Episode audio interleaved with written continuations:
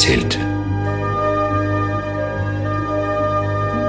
Weißt du, mein Sohn, irgendwann einmal, kurz nach diesem gewaltigen, allerletzten Knall, wenn es auf der Erde nur mehr große, nackte Steine gibt, mit einer fettigen schwarzen Rußschicht bedeckt, wird ein großes, weißes, strahlendes Raumschiff landen.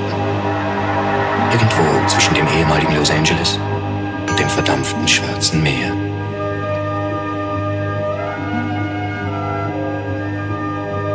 Fremden, hochgewachsenen Wesen werden Pillen an Bord haben, die sie uns Menschen als Geschenk überreicht hätten. So wie man immer, wenn man irgendwelche Wilde besucht, ihnen kleine Geschenke überreicht. Pillen gegen die Traurigkeit hätten sie uns geschenkt, wenn wir noch da gewesen wären. Stell dir vor, mein Sohn, sagte der alte Mann ganz traurig. Wunderbare, gegen